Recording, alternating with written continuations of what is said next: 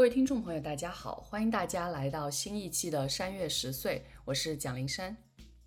我是唐，我是东东，我是超超。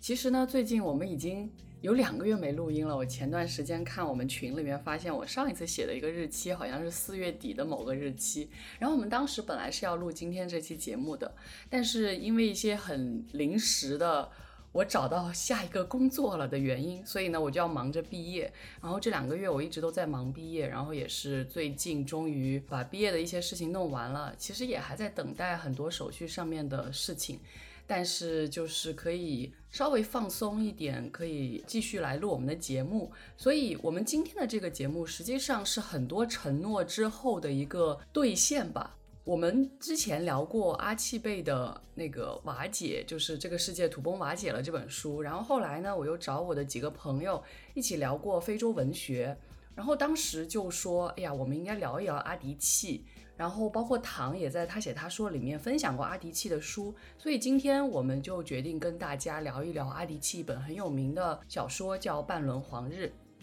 那首先我还是跟大家介绍一下这位作者阿迪契，他的全名是。齐马曼达·恩戈兹·阿迪契，一九七七年出生于尼日利亚南部城市艾努古。起初在尼日利亚大学学习医药学，后在美国东康涅狄格州州立大学学习传媒学和政治学，之后又在约翰霍普金斯大学获得创意写作的文学硕士学位。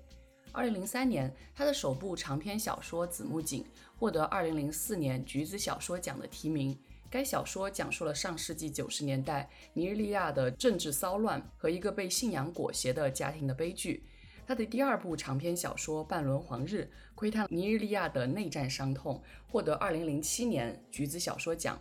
二零零九年，他的小说《绕颈之物》获得弗兰克·奥康纳国际短篇小说奖提名。二零一三年的长篇小说《美国佬》呈现了他对美国种族政治的深刻思考和感受。该书摘得二零一三年全美书评人协会小说奖，也是《纽约时报》二零一三年度十大好书。二零一零年，阿迪契入选《纽约客》评出的二十位四十岁以下的小说家。二零一五年，《时代》杂志评选阿迪契为世界最有影响力的一百人。二零一四年，他的 TED 演讲被集结成同名散文集《我们都应该是女权主义者》。二零一七年出版的《亲爱的安吉维拉》获一份包含十五条建议的女权主义宣言。躺在他写他说也分享过这本书当中的两条建议，欢迎大家去收听。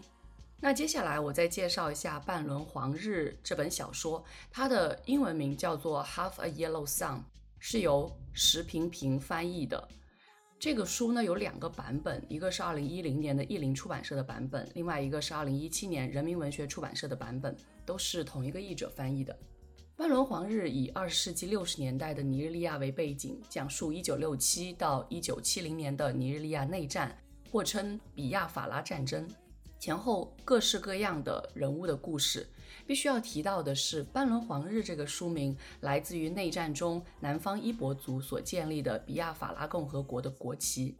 尼日利亚是一个多民族国家，最有影响的是三大部族：北部的豪萨富拉尼族。西南部的约鲁巴族和东南部的伊博族，尼日利亚并不是一个由来已久的政治统一体，而是一个由英国殖民者用外力在短期内捏合成的国家，国家认同与公民身份都处于非常脆弱的状态。就连中央政府都被某些族群主导，难以获得其他族群的认同。尼日利亚共有一点七亿人口，有二百五十多个部族，宗教信仰的边界与族群地域边界重合度极高。位于北方的豪萨夫拉尼族主要是穆斯林，少数为基督徒；西南部是约鲁巴族，穆斯林和基督徒夹杂。而东南部伊博族大部分为基督徒，少数是万物有灵论和伊斯兰教徒。中间地带的居民中流传着数百种不同的信仰，他们和周围穆斯林和基督徒之间也有频繁的冲突。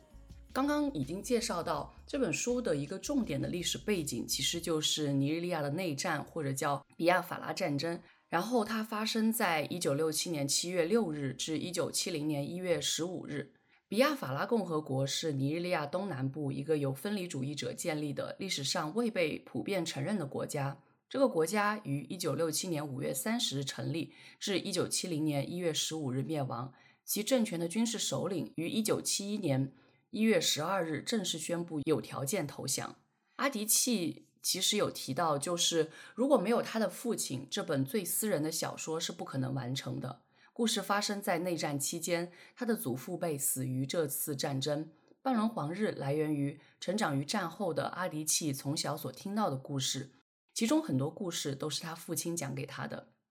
在这本小说中有很多很多的人物，刚开始可能会存在一点阅读的困难，因为很多这些人物的名字其实对我们来说都蛮陌生的。在这里给大家介绍几个比较主要的人物。其实书中的第一个章节就是由乌古这个人物来叙述的。他是一个来自贫穷农村的十三岁男孩，来到一位大学讲师奥登尼伯家里做男童。然后，奥兰娜是一位年轻妇女，抛弃了在拉各斯的特权生活，与奥登尼伯生活在一起。还有英国人理查德与奥兰娜的孪生姐姐凯内内之间的情感和情欲纠葛。极端残酷的战争及其骇人听闻的恐怖席卷他们，以匪夷所思的方式，一会儿将他们扯开，一会儿又将他们抛到一起。他们的忠诚受到了严峻的考验。小说显示出深层次的历史真实，启迪读者思考道义责任、殖民主义的终结、民族忠诚、种族、阶级与性别问题，以及爱情、亲情、友情，将这一切复杂化的过程与方式。那我刚刚介绍了这么多，其实是给大家一个大致的概念，这本小说到底跟我们讲了什么？那在这次讨论当中，我们也想从书中这众多的人物出发，去讨论其中几个比较核心的人物，以及这个人物与其他人物的一些关系。然后我们再进入到这段历史当中，通过小说当中的一些细节，去跟大家分享这些更大的一些历史故事。那首先，我们请躺来跟我们介绍一下这本书当中的。我觉得算是蛮主角的两个人物，就是奥兰娜与凯内内。奥兰娜和凯内内是一对双胞胎姐妹，我还蛮喜欢这个设定的，因为很多文学作品或者是影视作品里面，如果出现双胞胎这种设定，可能就会有一些作者暗含的表达，而且很多时候都会去强调两人面貌上的相似，而实际生活状态的不同，甚至是我们之前聊《恶女书》里面，就是《夜的迷宫》那一篇。那个主人公我和阿飞根本就不是双胞胎，但是长得是一样的。另外，像是维罗妮卡的双重生命，他们也不是双胞胎，但是长得一样的。但是《半轮黄日》里面就会有一点点不同。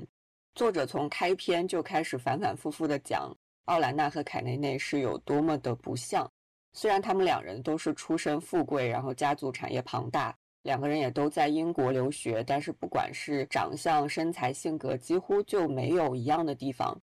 奥兰娜最先的出场是在巫蛊的视角里面，前面有简单介绍过巫蛊。在他人还没有出现之前，其实是巫蛊先闻其声的，而且是在称赞他的英语非常好，说他声音清亮，发音清晰，准确无误，让巫蛊不由想起了用模块的刀子片山药的感觉，每一刀都能轻而易举地片出完美的形状。另外，她长得非常美，身材是丰腴，非常优雅。用书中另外一个角色苏珊的话说，是一个非洲人的身体。这一点我们后面可能也会聊到。她整个相貌会让人感觉她不应该像常人那样走路说话，她就是一个很优雅、很高雅的一个形象。书中说她仿佛应该待在主人，也就是巫蛊的主人书房里摆放的那只玻璃橱窗里面，观众可以欣赏她那曲线玲珑、丰满性感的身材。她将受到保护，完璧无损。那凯内内的出场可能比奥兰娜要少。在另外一个人物理查德看来，凯内内看上去几乎是没有那种借助教育精心培养出来的端庄娴静，而且似乎谈不上漂亮，而且很纤瘦，几乎是给人一种雌雄同体的感觉。从性格上来说，两人也是很不一样。奥兰娜相对平易近人，而凯内内从小就有点孤僻高冷，甚至是显得有些尖酸刻薄。两个人虽然是双胞胎，但是从名字开始。好像就没有可比性。奥兰娜的意思是上帝的金子，凯内内的意思是让我们耐心等待，看看上帝接下来给我们带来什么。显而易见，奥兰娜是美丽的、受宠的那个女儿。那凯内内知道这一点吗？当然，而且应该是感触非常的明显。两人小时候是曾经有过亲密默契的时候，但是长大之后就变得非常的疏远。在整本书的开头，奥兰娜和凯内内都是刚从英国回来，奥兰娜将要去做社会学的讲师，而凯内内要接管家里在东部的所有生意，包括工厂和新的石油生意。等于是从全方位来说，在故事的开头，两人从长相、性格、身材、生活轨迹，在家庭里的地位，在别人眼中的形象。甚至是交往的男朋友的类型，反正就没有一样的。那六十年代前半段的时候，两个人的生活还是相对平静。到后半段，那个时候历史的大背景，我们后面会相继聊到，就是包括军事政变、对伊波族的大屠杀、比亚法拉共和国成立，然后内战战败。在这期间，奥兰娜是经历了丈夫出轨，看到了屠杀中亲人的死亡，还曾因为心理原因双腿瘫痪，甚至婚礼时还遭遇空袭。为了躲避战乱。她也是流离失所，曾经生活优渥，现在也不得不去排队争抢食物。那凯内内在这期间也曾经经历过男友的背叛，她在内战期间跑生意，为全家为难民营寻找食物药品。但是在一次空袭中间，她是亲眼目睹了管家伊凯基德的脑袋在她面前被炸弹炸掉，她也因此是陷入了无边的噩梦。随着这些情节的发展，随着两个人经历的展开。他们两人之间其实是越来越亲密了，他们终于可以开诚布公的去谈论自己的成长，谈论家庭，谈论父母，谈论爷爷奶奶曾经说过什么话，用平静的口吻去谈曾经的那些委屈、不公和背叛，谈论自己的经历，然后也彼此分享和抚慰在战争中间所受的创伤。凯内内终于能够打开心扉去谈论伊凯基德的时候，也是对着奥兰娜谈的。两个人是从完全不像是变得越来越像了。曾经的奥兰娜是温柔，但是在亲密关系中间，甚至是有些软弱。但是到最后，几乎是她在独立支撑家庭、照顾孩子。面对他人的骚扰，她可以站出来呵斥；面对丈夫的怯懦，她也变得强硬了很多。而凯内内，她曾经看起来坚强，近乎冷漠，但是到最后，也是慢慢打开心扉，呈现了自己柔软脆弱的一面。而且回头看看说。虽然书里面总是在说，哎，他们有多么不像，甚至别人听说他们是双胞胎之后，第一句都会说你们不像，但他们真的就是不像吗？其实两个人在最开始的时候也显现出都有追求独立的那一面。奥兰娜她脱离家庭，追随着奥德尼伯从事教育事业，而凯内内精明干练，把生意打理得井井有条。在全书的最后，凯内内去敌占区采买的时候失踪，生死未卜，这是一个开放式的结局。他可能还活着，也可能已经不在了。但是奥兰娜相信他们会转世相逢，而我读完之后有一种感觉是他们相融合了，或者说不管凯内内是生是死，奥兰娜的身上都永远会带有他的影子。其实刚刚唐讲的这个奥兰娜与凯内内的关系。我其实读的时候，第一遍读的时候，我觉得感受不是很深刻。我甚至很讨厌奥兰娜这样的一个角色，就是特别讨厌那种特别美的女性，然后。美丽让她获得了父母的欢心，然后又可以去吸引各各种样的男性。她可能在男性的这种交往当中游刃有余，就这些事情都让我读起来不是很爽。反而是凯内内这种性格比较相对来说更加独立，然后有很多自己的想法，然后甚至是有刺的这种性格。包括他的父亲形容他可以抵两个儿子，这样的一种性格反而非常非常的吸引我。但是就像唐说的，他们两个人可能。在整一个故事发展的过程当中，在不断的转变，甚至从一种非常截然不同的性格，变成了相对来说他们有很多相似点。经历过各种各样的起伏之后，还是在这种姐妹的关系当中达成了一种默契。我觉得这个读起来确实是很吸引人的。我其实很想补充他们两个之间一个比较重大的矛盾。这个矛盾说起来，我觉得可能会比较复杂，也牵扯到我们之后要讲的一些人。但是呢，其实一开始要讲这个的话，就必须要提到理查德这个人物，他是个英国人，然后他跟凯内内之间呢有这么一段感情关系，两个人其实是不同的种族。然后理查德原本的女友苏珊也是一个英国人，他其实对于。理查德去交往这些打引号的没那么就是不在同一个种族，甚至是就是苏珊觉得相对低种族的人，他其实是不太在意的，他觉得没关系，因为他觉得黑人女性对自己来说不构成威胁，他们不是平等的对手。但是理查德其实渐渐就是非常非常喜欢凯内内，但是他对于凯内内，就像我刚刚说的，凯内内那种性格，其实是有一些恐惧，甚至是有一些不知道该怎么办的。他们甚至在做爱的时候，理查德会勃起不了，在面对凯内内的时候。我觉得这些描写其实是很有趣的，就是他描写了一种不太一样的男女之间我们想象的这种权力关系，反而是一个相反的这种权力关系。我觉得这个事情本身是很有趣。那现在加入另外一个事情，就是在凯内内与理查德的交往过程当中，其实奥兰娜对凯内内有一次非常严重的背叛，就是奥兰娜在自己的情伤之后，跟理查德做了一场没有意义的做爱。然后这个事情呢，在他们想隐瞒的过程当中，还是被凯内内知道了。其实奥莱娜对于自己跟理查德做这件事情，并没有很大的后悔，因为他觉得这是对奥登尼伯的一种报复，也是对自己的一种巨大的解放。这种行为的自私本质让他有一种解放，但是他其实很后悔的点在于。他伤害了凯内内的感情，然后他们两个人在这件事情上面也是有过很多的争吵，但是最后其实我自己的理解是，我觉得可能因为战争的关系，因为太多的生离死别，让这种爱情上面的出轨也好，或者是不忠甚至不伦也好，变得没有那么重要了。这是我觉得我看的时候。一方面觉得有点惊讶，但一方面又觉得很合理的一个点，因为我自己做战争的时候，我也是觉得，就是战争的这一个非常混乱的时刻，就是有决裂性质的一种时刻，其实让很多原本我们理解的。什么是对，什么是错，会在那一瞬间有一个巨大的崩坏，然后会形成新的一种关系。所以我觉得某种程度上面来说，如果没有这场战争，我不知道他们两个能不能达到刚刚躺说的那种像。但这只是我的一种理解，我不知道躺对于这个有什么样的想法。如果我们简单概述奥兰娜·凯内内和理查德这种之间的关系，听起来可能是有一些狗血。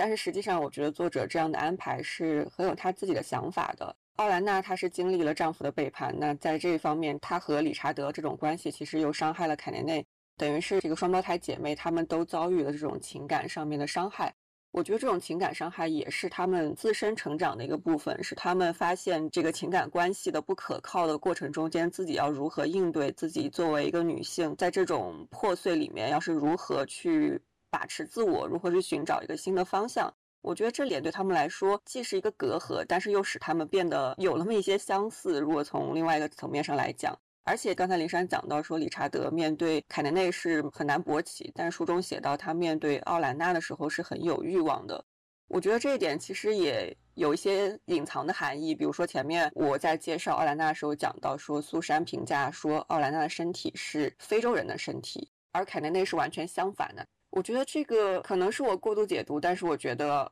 理查德面对两个人的这种不同的生理上的反应，其实是有作者潜在的一些表达的。我是觉得理查德这个角色是蛮有意思的，因为他是这几个主人公里面唯一的一个白人男性。他当时是申请了那个恩苏卡大学的一个叫外国人研究基金来到尼日利亚，他是想研究当地伊博乌库艺术里面的那个套绳青铜罐。书里面对他的描写是说。他没有当时在尼日利亚的其他英国人那种惯常的优越感，反而是带有一种比较羞涩的、不太自信的一个气质。他也可以自己很敏感地感觉到周围人对尼日利亚人的那种傲慢和轻视，但是他也不由得发现，虽然说自己尽力想要亲近本地人，他去学习伊博语，想要融入当地生活，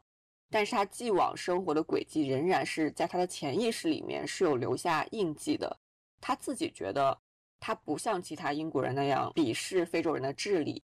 但是当他对伊博乌库艺术发出惊叹的时候，却被人指出说：“哎，你好像很惊讶，就像是你从来没有想过哦，这里的人能做这样的事情。”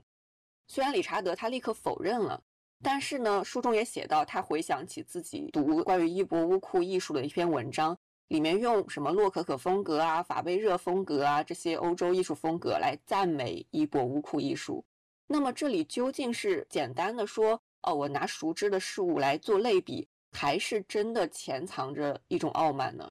理查德他是想否认的，他觉得自己是从内心热爱伊博乌库艺术，但是凯内内就指出说，你既有可能爱某样东西，但是这种同时你也有可能自视优越，是屈尊相从的。在这个部分的时候，书里面就有一个小片段让我印象很深。理查德当时在海关的时候看到了，就直面了一名伊博人恩纳埃梅卡的他被屠杀，让他大受震撼。后来他专门跑到他家里去吊唁。但是他什么也没有带，是空手去的。书里面就写到说，他很清楚当地的习俗，他应该带些东西的，因为吊唁当地就是要带一些山药和酒水。但是他是空手去的，因为他太沉迷于自己的想法了。他以为他的到来就已经够了，他以为自己是高贵无私的天使，把这个家庭里面儿子的最后时光带给他们，这样就能够减轻他们的悲伤，拯救他自己。但是在他们眼里，他和其他来吊唁的人是一样的。而且他的到来也改变不了他们儿子死了这样一个事实，所以这是一场为了他自己的一个吊唁，而他来到非洲也是一场关乎他自己的旅程。这个并没有什么错，但是不可否认的是，作为一名白人男性，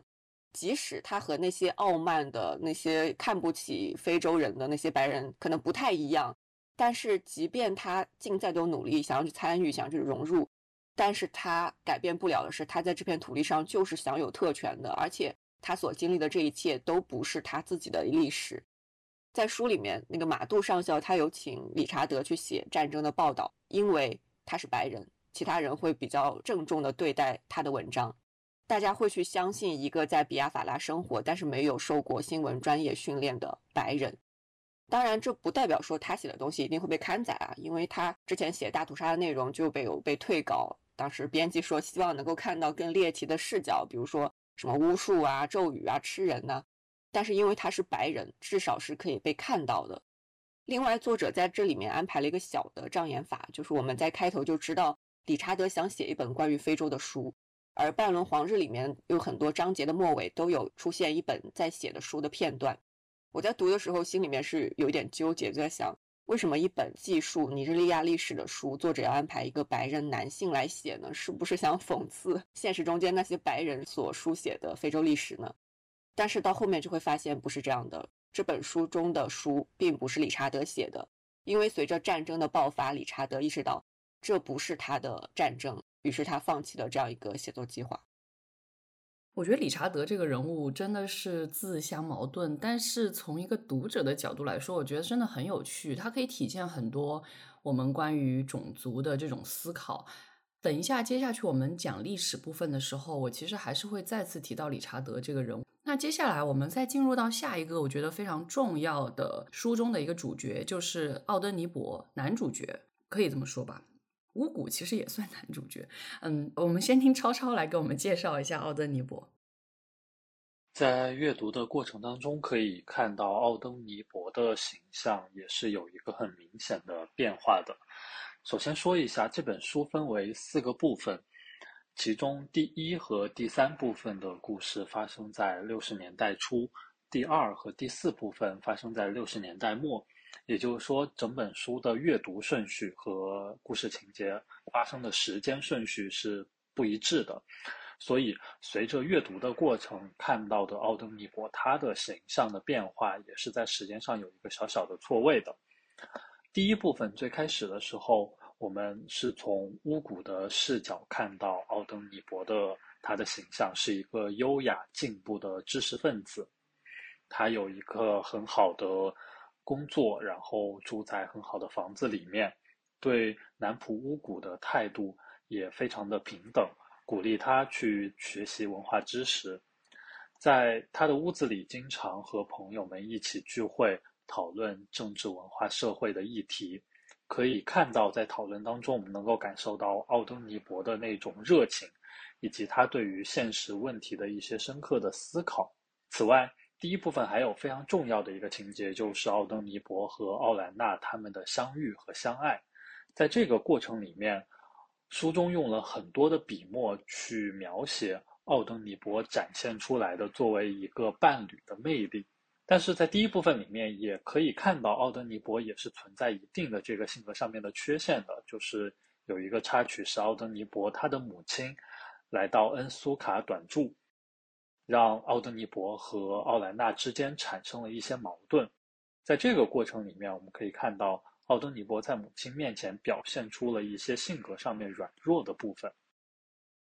到了书的第二部分，六十年代末，因为时局动荡的关系，奥登尼伯一家从恩苏卡南下，迁移到了阿巴，后来又去了乌木阿西亚。在阿巴和乌木阿西亚的生活，相比于恩苏卡整个的这个条件，然后他的工作，他参加的那些活动和朋友们之间的交际，大不如前了。可以看到，奥登尼伯一直对于整个国内的局势有一个很乐观的估计，他觉得不会爆发战争，但他对于整个局势的这个乐观，最终是不断的被现实击破。在这里。他的一些看法、一些观点，不再像第一部分一样让我们觉得有一定的这个深度和思考，而是可能更加的草率、更加的浅薄一些。另外，在第二部分，奥登尼伯和奥兰娜他们的情感线上面，家庭里面多了一个成员，就是他们俩的孩子，在故事里被称呼为“宝贝”，并且在第二部分的最后，奥登尼伯和奥兰娜举行了婚礼。但虽然有这样的情节，其实整个第二部分对于他们家庭生活的这个氛围的描写，不再像第一部分那样轻松融洽。第一部分经常出现的这种奥登尼伯他的个人魅力的这种描写也大幅的减少。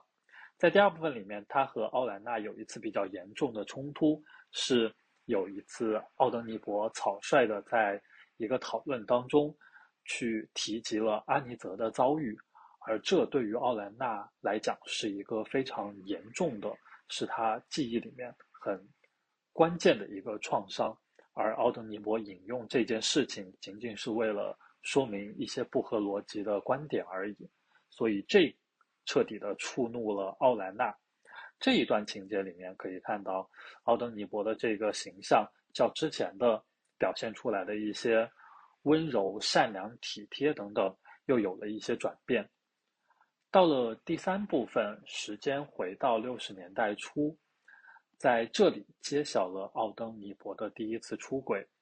让读者知道宝贝的身份实际上是奥登尼伯和他出轨的对象阿玛拉的孩子。按照奥登尼伯自己的解释，是因为母亲的安排，他烂醉如泥，没有办法拒绝这件事情。但呃，仔细想想。其实，作为奥德尼伯来讲，他本身肯定是难辞其咎的。这件事情也导致了后面奥兰娜和理查德的那一次出轨。而且，虽然书中没有提到阿玛拉后续的发展，但是这件事情可能也对阿玛拉带来了一定的创伤。他可能并不愿意参与到他母亲所主导的这一场闹剧里面。但是，面对奥登尼伯，面对奥登尼伯的母亲。以他的身份而言，可能又只能顺从他们的安排，所以这一块儿把前面奥登尼伯和奥兰娜之间这个非常美好的爱情故事彻底的打碎了。大家看到了一个更加现实的一面，也明白了在第二部分里面家庭氛围不再那么的融洽的原因，在于可能他们之前发生了这样的一件事情。到了书的最后一部分，时间又前进到了六十年代末，还是在乌姆阿西亚，奥登尼伯一家的生活条件变得越来越差。奥登尼伯本人工作不如意，他也没有当初的那种参加政治活动、高谈阔论的那种热情，他逐渐变得颓废、脆弱。而在这样的一个状态底下，出现了第二次的出轨的事件，这一次是和他的邻居爱丽丝。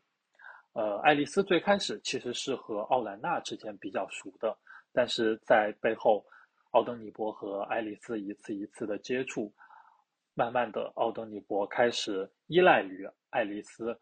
从爱丽丝这边寻找某些抚慰，最终发展成了出轨的关系。如果说第一次的出轨还是有一定的这个外部的原因，有他母亲安排的这个因素在，那第二次。可以说完全是奥登尼伯自己主动寻求的。从巫蛊的视角来看，他认为第一次的出轨是阿玛拉以及奥登尼伯的母亲施展了某一些巫术的结果，而第二次他觉得不再有这样的力量，实际上就说明这正是奥登尼伯自己主动的一个选择。整个故事读下来，和奥兰娜的成长相比，奥登尼伯他的形象的变化可能是一个下降的过程。最开始，他有一个很正面的，大家都觉得是一个很令人羡慕的知识分子的形象，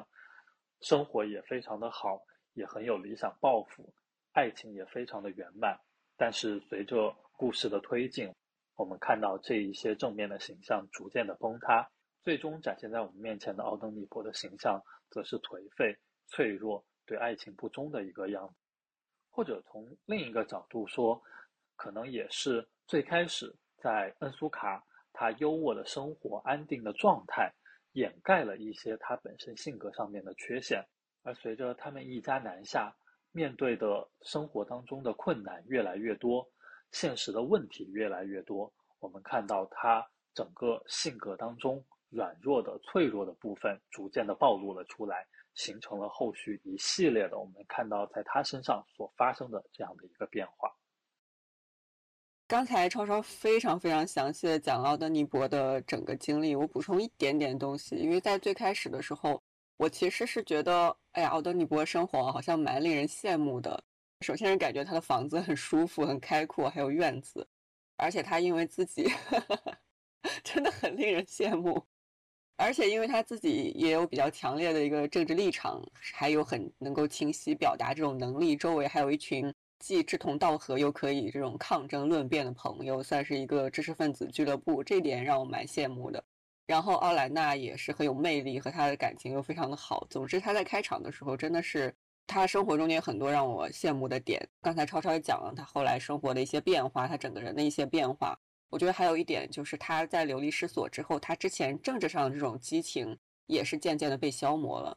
当他发现比亚法拉没有办法实现他自己一直以来坚持的这种民族事业和梦想的时候，他整个人失去了信仰和坚持。他选择了最消沉的方式，他选择了买醉的一个方式。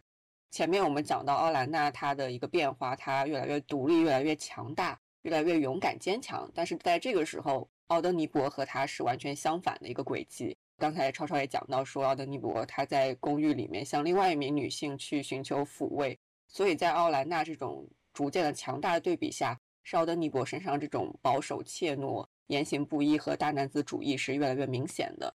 另外，我还想补充一个小小的人物，可能我们之后都不太会提到，所以我在这里简单提一下，就是刚才超超也提到的他们两个的女儿啊，当然主要是奥特尼伯的女儿宝贝，在书里面大家都叫他宝贝。他是书里面的一位新生儿，我觉得这种安排设置，作者应该也是有所隐喻的。他出生在比亚法拉独立的前几周，所以他整个出生和这个共和国的成立以及战争的爆发都是很有关联的。读的时候很难不会联想到说，哎呀，这个新生的婴儿和新诞生的国家之间是不是有某一种呼应的关系？这个孩子的整个经历其实也是比亚法拉共和国从建国然后到战败没落的这样一个经历。在最开始的时候，他们一家人都生活安稳，物质富足。然后奥兰娜还给宝贝用英国梨牌的婴儿油抹头发，还说他头发乌黑并且闪闪发亮。但是到了战争期间，所有人的生活水平都急剧下降，然后宝贝的头发里面长了虱子，然后最后开始头发脱落，并且成了那种半黄半褐的颜色。这个时候也是传来了比亚法拉战败的一个消息，我就觉得说，可能新生儿这种成长、这种诞生，也是和这个新共和国的一个诞生之间会有这样一层的关照吧。我其实也想稍微补充一下，超超刚刚讲的，就是阿玛拉这个角色，我觉得有必要专门再提一下她的原因，是因为她身为一个女仆，就像刚刚超超讲的，她是一个完全没有办法发出自己声音的人，也没有办法掌控自己生命的人，然后她在这整一个过程当中完全被。就是落下去了，他是掉进深渊的人，他甚至在生了宝贝之后，根本连看都不想看他，因为对于他来说，他没有任何的掌控权，他不知道这个人生是怎么样。然后，其实他的故事在这个地方也就结尾了，我们之后都没有再看到这样的这个角色，所以我觉得这里面也是让我就是联想到我们要讲的下一个人物巫蛊这个角色，因为这本书的开篇其实就是巫蛊开始的。我有跟躺分享过这个事情，就是其实我第一遍看这个书的时候，就是我们当时四月份要去讲这本书的时候，我其实一开始看的时候是不知道我作为一个读者该怎么自处的，因为其实巫蛊跟奥登尼伯刚开始的这种相处，就让我觉得有点怪怪的。虽然奥登尼伯是一个很开放、很开明的这样的一个主人，然后他也不需要巫蛊去叫他什么主人，甚至要他直呼自己的名字。然后也给他上学，也给他各种各样的条件，他的生活其实是比大部分的男仆要好很多的，也当然要比阿玛拉这个女仆要好很多。但是我仍然觉得巫蛊对于这种所谓上层生活，或者是其他种族，尤其是像英国的这种生活的羡慕，让我有一种很。奇怪的感觉，我不知道我应该把我放在哪样的一个位置上，因为我读小说的时候很喜欢代入其中的角色，但是读第一篇的时候，巫蛊的叙述角度让我觉得天哪，我不觉得我跟奥德尼伯相似，我也不觉得我跟巫蛊相似，我到底应该把自己放在哪呢？直到我读完了这一遍，然后因为最近。现在才做这个节目，需要重读这本书，因为很多情节都忘掉了。再去看的时候，我突然可以自处了，因为我知道巫蛊之后会有怎么样的一个成长线。我仍然无法代入他，但是他其实是一个有着丰富成长线的这样的一个人物，我才能够稍微觉得啊，我能够坐下来安稳的坐下来去读巫蛊来开篇叙述。这整本小说，那现在我们来听听东东跟我们分享一下巫蛊他的整个成长线。对，因为讲到这本书，它其实开篇就是讲巫蛊来到奥登尼伯家，然后做他的这个男仆。然后前面超超也有讲到，就是开场的时候，奥登尼伯对巫蛊是非常追求那种平等的，然后甚至要求他去追求这个学习知识的。所以其实巫蛊的这个视角呢，就是非常典型的尼日利亚在当时的传统的这种底层人民的这样一个视角。而且其实我想补充一点，就是说，我觉得就从我的视角来说，奥登尼伯非常像是他跟这个。尼日利亚这个国家的这种命运一样，就是他在开篇的时候看上去就是摆脱了这种殖民统治，然后欣欣向荣，然后有着自己的理念，然后想要摆脱传统的原来的这种殖民统治下的这种文化的影响，所以他追求平等，追求自由。但是最后呢，就他的这个个人经历上来看，他很难摆脱传统文化对他的影响。一方面就是他的母亲要求他去跟他的这个女仆发生关系，然后当然也有他自己这个主动的犯错的这个成分在里面，然后生下了一个女儿。他的追求的这个政治事业，他。希望说就是摆脱。就是原来殖民统治下划分的这种民族的这种成分，但是最终它独立的这个国家其实也是这个殖民文化统给他们划分的一个民族的这种界限，所以是和整个这个国家命运是很相似的。那巫蛊呢，它代表的这种底层人民的这种文化呢，也是非常的典型的。就是他一来到这个奥登尼伯家，他最开始的时候是充满了好奇、充满了羡慕的，包括前面灵山前讲到的，他对这种英国文化的这种羡慕，他羡慕奥登尼伯可以说一口非常流利的英语。然后甚至他说的伊博语受到英语的影响，他都觉得是悦耳的。然后他来到奥登尼伯家，看到他们家每一天都能吃上肉，然后住的房子是那么的大，他都是充满了羡慕的。然后。当他开始变成一个男仆以后，然后发现奥登尼伯对他很好以后，他也会主动的去迎合这种精英阶层的这种文化，包括说他会用牙膏，然后他会觉得这个牙膏的气味是非常的香的。但是从巫蛊的母亲来到这个奥登尼伯家以后，巫蛊的母亲从她自己的自身的这个文化出发，她就会觉得说为什么会用牙膏这样一个东西，用胡椒不是很好吗？然后包括说巫蛊他也会摒弃原来传统的这种烹饪的方式，因为他作为男仆。正常来说是要烹饪一些食物的，但他不会去烹饪传统的尼日利亚的这种食物，他会去烹饪就是非常英式的这种食物，他会觉得这样是更迎合他的主人，也更迎合他自己认同的这种文化的。然后甚至说他到了后期，他会不知不觉的受到这种。好像奥登尼伯给他的这种平等，包括奥兰娜给他的这种平等对待以后也好，他就自觉或者不自觉的把自己带入到这种精英阶层的这种身份里面去，包括他们之后在这个动乱发生以后，包括这个战争发生以后，他们其实是颠沛流离的，然后他们的住所也发生了非常大的变化。甚至奥莱纳都接受了，说这个住所变得越来越差。但是乌古他会觉得说，哦，我们住的房子不够好，然后我们吃的食物不够好，然后包括说他甚至在对待其他的这种仆人，对待其他的周围的没有学习过知识的人，他都有一种隐藏的这种优越感。他会觉得他是一个非常不一样的男仆，但是这种身份其实又是很尴尬的，因为前面的这种平等对待，他其实。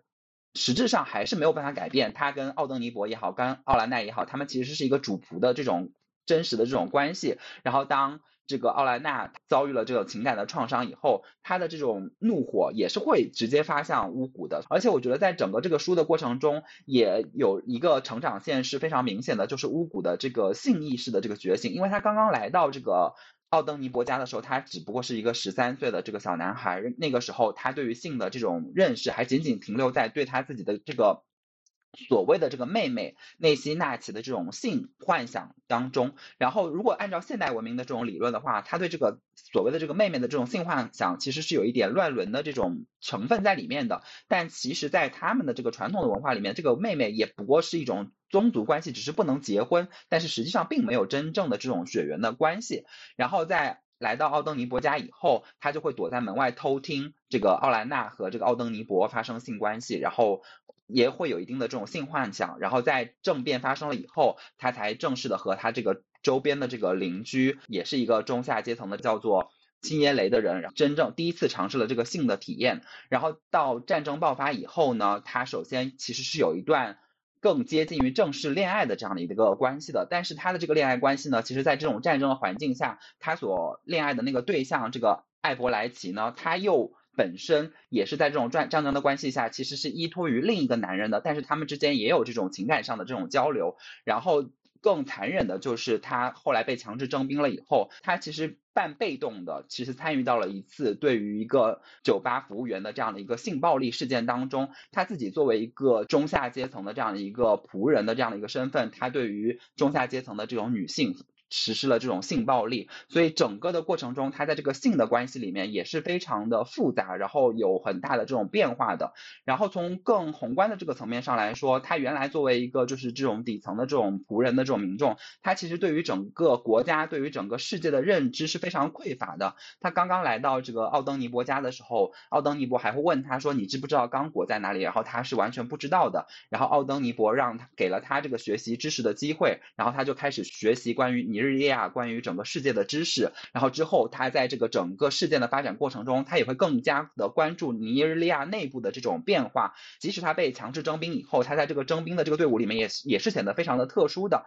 他会去在这个征兵的这个过程中去阅读书籍，他会有。从自己的这个身份出发去思考这一切为什么发生，然后包括前面唐刚刚讲到的这个书里面用的一个障眼法，就是在很多章的这个结尾有一个这个小的书，大家刚开始的时候会以为是理查德写的，然后最后发现其实是作为真正的非洲人这个巫蛊书写的这个他对于整一段历史发生的过程的这样的一个思考和观察，然后写下来成为一本书。但是你也可以看到，尽管经历了这么多的这个故事，然后经历了这么多的这个知识的学习，巫蛊身上还是有很。多没有办法摆脱，就像跟他的主人奥登尼伯一样，没有办法摆脱这种传统文化、这种传统的男权文化的这种影响的。就包括说这个奥登尼伯的这个出轨事件中，他也会从他自己的这个角度出发，他会去为这个奥登尼伯找借口，他会认为这个错都是女性的错，不管是这个。就是奥登尼伯的母亲是用了这种所谓的巫术也好，然后包括说奥登尼伯的母亲带来的这个女仆，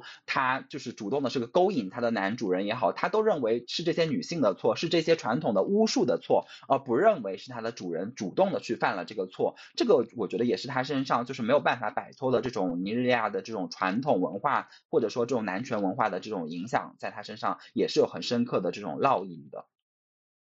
我在读的时候会感觉巫蛊他是很容易受到影响的一个人。有一个例子我觉得蛮有意思的，就是在那个奥兰娜出场之前，他就很生气，很生闷气，就说啊家里要突然来一个女主人，讨厌。然后结果奥兰娜一出现，他就立刻就哇真好，怎么什么都好？就他是一个 特别容易受环境影响的一个小孩。你真的想到他刚出场，他就是十三岁的一个小男孩。所以这个时候，你周围的社会环境里面，他家庭环境里面那种对性别的刻板印象、对男女关系的刻板印象、对男子气概这种推崇，你肯定会在他身上留下印记。比如说书里面有讲到，他回到家里，他的妈妈就会因为他妹妹扫地的姿势不正确，就拍他妹妹的屁股，说你扫地要像个女人。他在很小的时候，其实就有过用那个什么催泪瓦斯去迷昏那个女性的那些想法。包括他跟奥登尼伯的这种耳濡目染，其实都是给后面那个转折有埋下伏笔。而且在战场上的时候，在他参与那个强暴之前，他的同伴也是问他说：“你是个男人吗？”所以是在这种战场的这种暴力环境之下，他是为了维护自己的这种男子气概，然后参与到强暴里面。当时我读到这个转折点的时候，我自己也是挺受震撼的，因为我们最开始第一部分的第一节就是巫蛊的视角，所以我们等于是在阅读过程中间看着巫蛊长大的，你会有点难以接受，说我看着长大的这样一个小孩子变成了这样一个形象，但是就会使得我们在读书里面这些战争创伤的时候，会有一个不同的视角。因为他同时是战争的受害者，又是因为我们看着这样一个小孩子长大变成战争中间的施暴者，更能突出战争的残酷，战争对人们、对青年人的这样一种异化。也同时，就像是作者在写战争中间的比亚法拉共和国，他也不是单一视角的，他也不是在完全描写比亚法拉美好的一面，而是战争中间你注定是两败俱伤的。你不管是当时的比亚法拉还是尼日利亚。你被卷入战争暴力之后，你就都是施暴者。所以从这个角度来说，巫蛊的这个转折，他这种成长经历和比亚法拉这样一种经历，其实也是给我们提供了一种双重的视角。而战争中间真正无辜受伤害的，就是酒吧那个女孩，是普通人。到最后，作者安排巫蛊去书写这段历史的时候，其实我觉得对于他来说，他也是一种自我救赎，因为他从战场上下来之后，他整个也是。陷入一种自我的崩塌、怀疑、消沉，但他选择了写作、记录、讲述的这样一个方式，同时也是把讲述的这个权利握到了自己的手里面。这个地方我再稍微补充一点点，就是他在从军的过程当中，其实一直在读弗雷德里克·道格拉斯一个美国奴隶的生平自述这样的一本书。其实如果大家对这个有了解的话，这个道格拉斯其实是一个非常有名的早期的。废奴运动的一个领导者，可以这么说。但是他其实，在后面的这种论述当中，他不是一个那么完美无瑕的人，因为他最后的最后，他其实还是进入了这个主流系统当中。但是这个主流的体系、主流的这个美国的政体当中，当时还没有给黑人那么多的。这种承认跟权利，所以我记得我读这些论述的时候，其实会对他有一定的这种微词吧，可以这么说。但是同时，我们又不得不承认，他是十九世纪美国废奴运动非常非常重要的、非常杰出的人物。他甚至被誉为所有被压迫者的英雄典范。我觉得在这个意义上，可能当时的巫蛊也把。道格拉斯作为了一个模范一样的这样的一个人物，想去学习他，然后在发生了那个强暴的事情之后，他又想去反省。我觉得这一切可能都是可以说是相连的，然后也值得我们不断去思考。然后我觉得刚刚躺提到有一点特别重要，就是我们怎么去看待这个比亚法拉共和国？可以说阿迪契他给比亚法拉共和国了一个非常。多角度的声音，他给了很多不同的声音，不是一个声音，而是很多的声音。刚开始我会觉得啊，那他是不是就是为了支持这个比亚法拉共和国？当然有这一方面的因素，但是实际上，就像躺提到的，他又对比亚法拉共和国是有很多批判的。这就是我们接下来这一部分想要跟大家去讨论的，就是在这样的一个内战前后，包括内战当中，其实发生了各种各样的事，然后。那些我们刚刚提到的，像是民族呀、种族呀、阶级呀，包括性别方面的这些各种各样的矛盾，其实很长时间的存在，然后不断的交织，最后让这个内战爆发了出来。所以，我们先来听坦跟我们分析一下，就是在小说的第一跟第三部分，也就是六十年代初的这个部分，到底在书中体现了怎样的这种多重的矛盾。前面我们是介绍了几个人物，我觉得作者其实也是通过这些人物的视角，给我们呈现了当时的一些生活图景。前面讲到说，奥兰娜和凯内内他们都是中产阶级，他们和周围的朋友以及家人是一起呈现了精英们的生活。那乌古出身底层，他和他的家庭以及其他的仆人呈现的是底层人民的生活状态。那奥登尼伯和他的朋友知识分子俱乐部也是展现了当时知识分子对社会的认识。那理查德是英国人，他连接了前殖民者的群体，所以从这个角度而言，虽然我们的主人公只有这几个人，但是通过他们各自的联系，我们就得以看到不同阶级、不同种族、不同民族、不同性别可以说是社会各个角落的图景。所以我觉得作者这种人物设置真的是很巧妙的。另外，相比后半段有比较激烈集中的矛盾。前半段看上去这几个主人公生活的都还相对平静，但是这种平静的表象之下，其实是暗流涌动，整个社会的各个层面都潜藏着危机。那首先是种族相关，是一九六零年尼日利亚脱离英联邦宣布独立，虽然行政上这种殖民权威消失了，但是种族的偏见是仍然存在的，对白人以及白人文化的这种尊崇也是依旧延续的。理查德他曾经参加过一些移居尼日利亚的外国人的派对，那派对上大部分都是英国人，有之前的行政官员，有商人，就是前殖民者群体。在他们眼中，尼日利亚人是乞丐，是骗子，不干净，身上有味道，不配和英国人说话之类的。那理查德的姑姑伊丽莎白，她在讲到非洲这两个字的时候，几乎都要发抖。前面讲到的理查德的前女伴苏珊。他完全不把黑人女性放在眼里，在他心目中，黑人女性根本就不能够和他们相提并论。另外，还有一类态度是比较猎奇的这样一种观看，比如说，当理查德去拜访当地的一位老人的时候，老人就说希望他不要拍照，不要拍自己的照片，因为所有白人都会不管不顾的拍照。当理查德说我不拍照的时候，老人就很惊讶的说啊，那你是哪一种白人呢？除了这个之外，很多尼日利亚人也是同样延续着对白人的一种敬畏和追捧。比如说，理查德的男仆哈里森，他总是想为理查德做国外的菜谱，虽然理查德根本就不喜欢吃，他想吃当地的菜，但是哈里森就总是想给他做什么美国菜呀之类的。而且哈里森还说，白人的食物才有助于身体健康，不像我们吃的都是些乱七八糟的东西。那剧院的售票员会竭力的模仿白人的口音。很多女性会希望自己看上去像白人，为此不惜用滚烫的梳子去拉直头发，最后都导致脱发。她们想从生活的方方面面剥离和自己种族的关联，去向白人的审美和生活习惯靠拢。殖民者的这种意识形态已经内化到了他们的身体里面。但是很显然，我们不能做简单的黑人白人的这种区分。在书里面第一部分的时候，奥登尼伯的知识分子俱乐部也曾经对种族和民族这些概念有过争论。俱乐部里面的阿德巴约小姐，她是约鲁巴族的，她认为从整体上看，大家就是属于同一个种族。但是奥登尼伯显然是不同意这种说法的，他觉得是从白人的视角出发，他们才都是黑人，是因为白人创立了尼日利亚，他们才成为尼日利亚人。但是在白人到来之前，他首先是伊博人。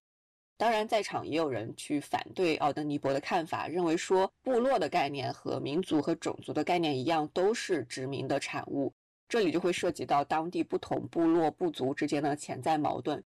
这其中主要有三个部族，分别是伊博族，它分布在东南部，生活在共和制的小社会；然后分布在北部的是豪萨夫拉尼族，他们都是穆斯林，处于封建社会；而约鲁巴族分布在西南部。三个部族都是各有独立的文化和信仰体系的。在殖民期间，英国对三个部族是分而治之的。在北方，也就是豪萨那边，因为是由埃米尔替英国人收税，英国人就支持穆斯林的信仰；而在南方的时候，英国人就引用委任酋长，然后来间接统治，同时还引入了基督教。当然，除了这三个比较大的部族，会有一些其他的，像是伊甲族，但是因为人数比较少，在故事里面并不是很显眼。总之，由于之前殖民权威的存在，各个部落之间的矛盾是被压制的。但是进入后殖民时期，伴随着资源分配，比如说书中有提到新的这种石油资源，然后还有宗教信仰之间的矛盾、中央和地方政府的势力范围等等多重因素，各个部族之间的矛盾就逐渐显现。而这些矛盾，我们其实是可以从普通人的生活细节里面看出来的。比如奥兰娜的前男友穆罕默德的妈妈就非常不喜欢奥兰娜。一个很重要的原因是，奥兰娜是伊博族人，穆罕默德一家是豪萨族人，而且是穆斯林。但同时，奥兰娜的母亲也看不起其他部族的人。在谈到奥兰娜父亲的情妇的时候，奥兰娜的母亲最不能容忍的是，她说那个女人是个下等人，是一个约鲁巴列等人。甚至在伊博族的内部也是有着分裂的，像是奥登尼伯的母亲就认为说，有些地方的人你怎么配当伊博人？是谁告诉他们我们都是伊博人？另外还有一个很重要的点，就是这三个部族都有自己的语言。奥兰娜能说流畅优美的伊博语和英语，还会说法语和拉丁语。但是却不会豪萨语和岳麓巴语，这就使得大家的沟通交流变得比较困难。另外，因为巫蛊的视角，我们还得以看到更多底层民众的生活。那阶级之间的差距也是我在阅读过程中间感触比较深的，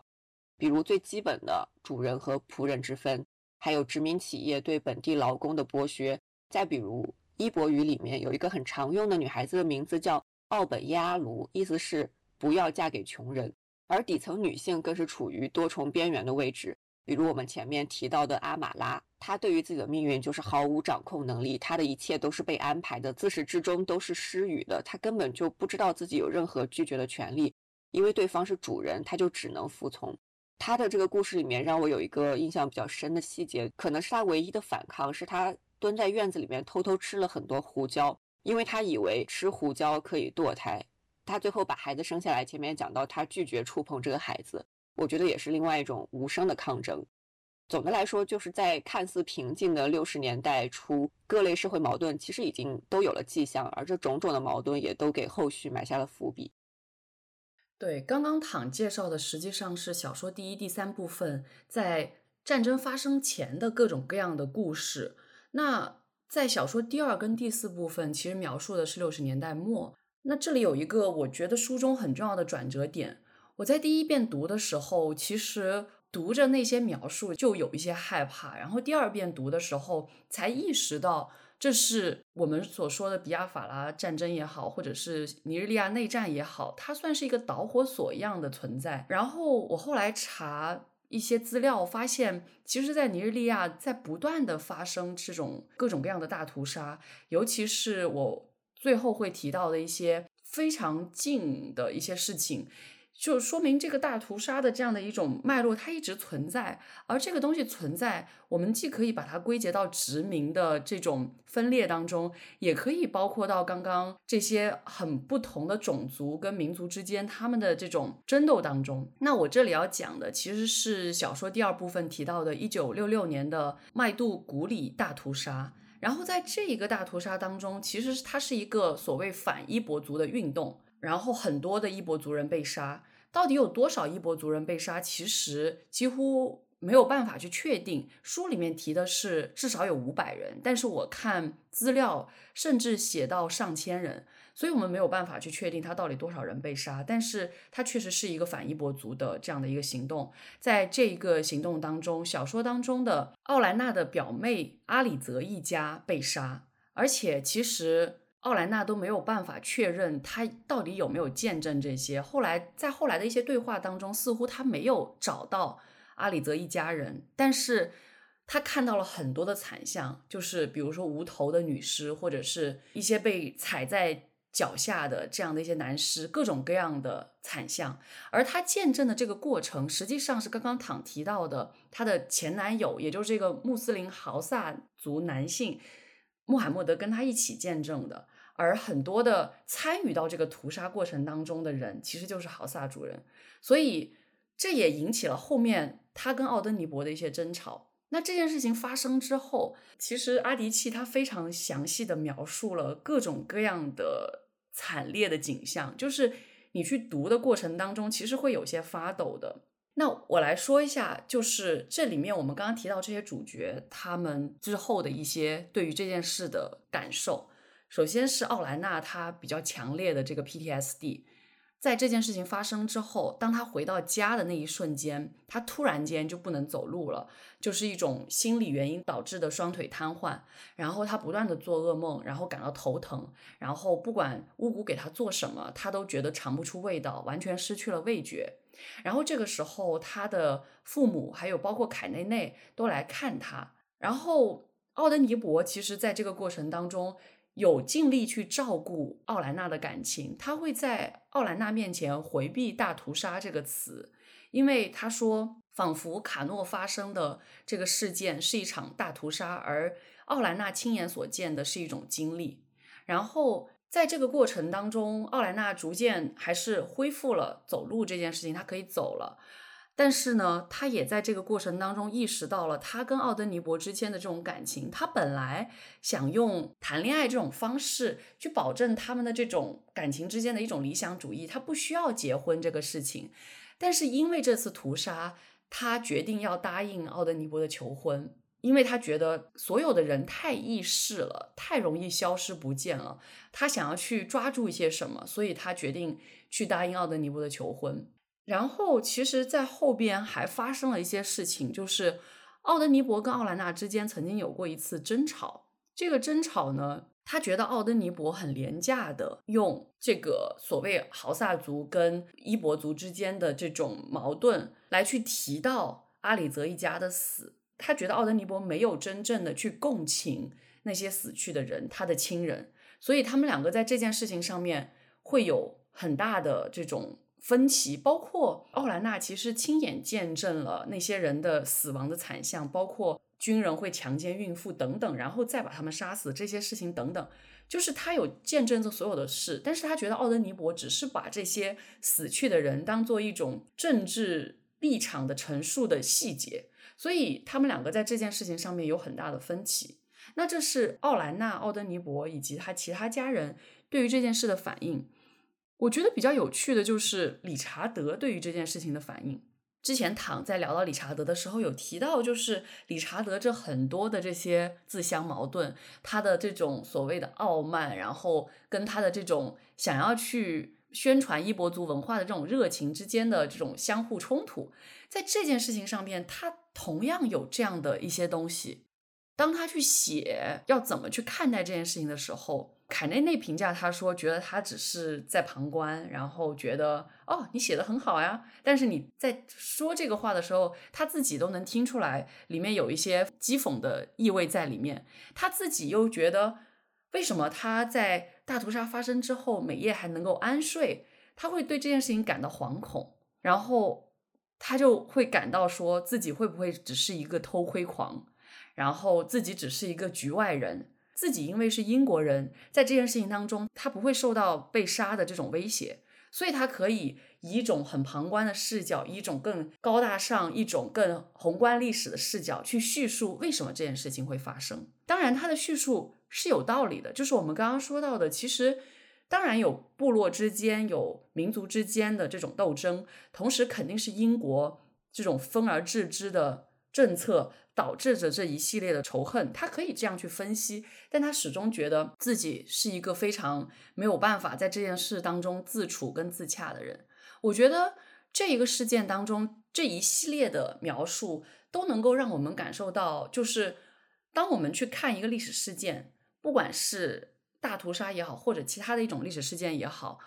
我们可能很多时候会超然于世外，觉得哦，这件事情不过是历史当中发生的一件事情。我觉得阿迪契真的把我们带到了那个历史环境当中，让我们去体会当时经历过每一个细节的这些人物，他们会对这件事情产生怎样的可能很不同的这样的感受。关于理查德这里，我稍微补充一点，就是理查德他其实也是经历了在卡诺发生的屠杀，就是当时。理查德从国外回来，降落在卡诺机场，在机场认识的年轻伊博族人恩娜·艾梅卡，和他有了一段比较愉快的交谈。紧接着就发生了机场的屠杀，他亲眼目睹了恩娜·艾梅卡被士兵枪杀的过程。这样的经历，一方面让他当时受到了巨大的冲击，另外一方面其实也在他的内心留下了某种形式的创伤。在机场时，他。觉得自己尿湿了长裤，耳朵里有声音在回响，十分难受。他几乎错过了航班，因为当其他乘客摇晃着走向飞机的时候，他站在一边呕吐。这个其实就是当时的这个画面，当时的这种亲身的经历对他造成了巨大的冲击。而事后，他也对这件事情耿耿于怀。一方面，林珊前面讲到了他在文章里面所写的内容，然后包括他去。恩娜·艾梅卡家吊唁的时候的内心的活动，都表现出来发生在他面前恩娜·艾梅卡的死亡，他难以释怀的一些感受。我补充一个一个画面吧，因为这个故事中间描写的这个情节是带给我非常强烈冲击的那种画面感。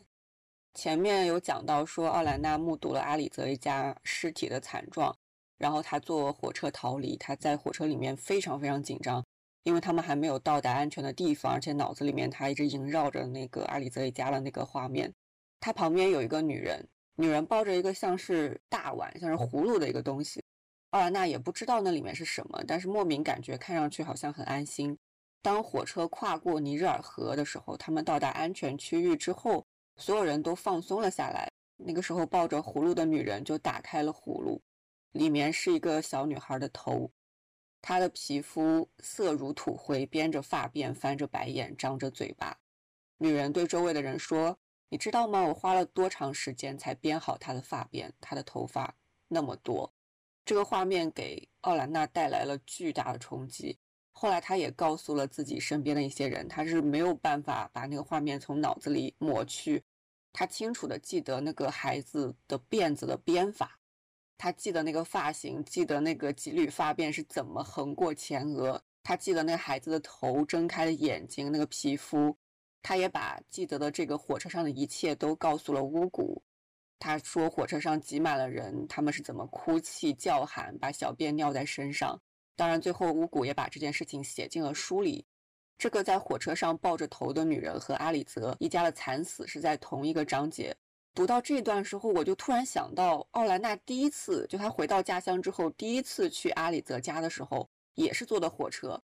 那那个时候是什么样子的呢？书里面就写到说，奥兰娜决定不坐飞机去卡诺，她喜欢坐在火车的车窗边望向窗外。那个时候是茂密的树林一晃而过，绿草青青的平原绵延铺展开，光着膀子的牧民驱赶着牛群，牛儿轻快地甩着尾巴。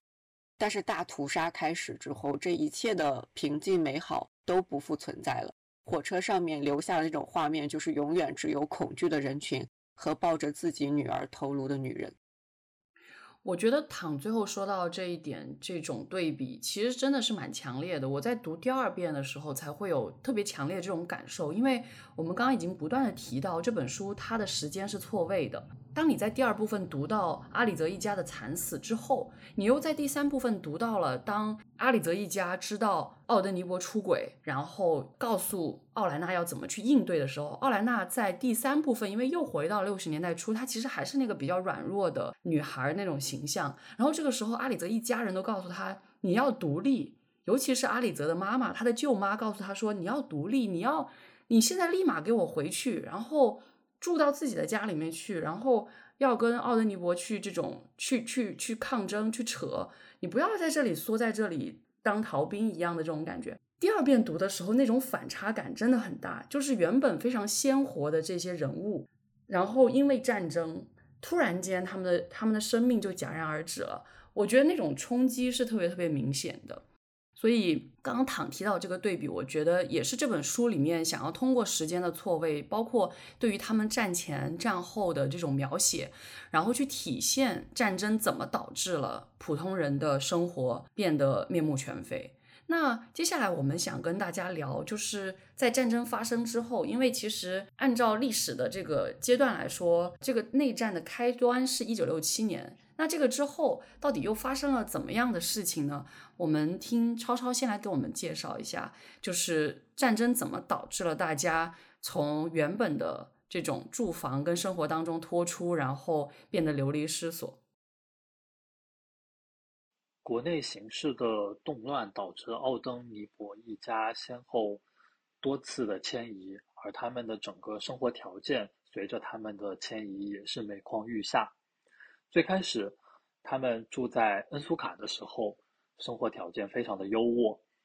但随着比亚法拉宣告成立，局势愈发不安定。这个时候，奥登尼伯他仍然断定战争不会爆发，直到尼日利亚宣布展开警察行动，联邦军队进攻了恩苏卡，他们一家才匆匆的撤离。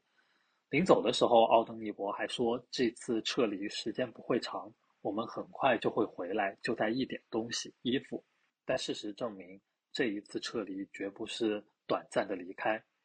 他们首先南下撤离到阿巴，这里是奥登尼伯的老家。在阿巴，他们有自己的房子，和奥登尼伯的母亲生活在一起。这里的生活条件相比于恩苏卡而言要简单了很多。奥兰娜甚至担心她的孩子吃到的食物是否洁净。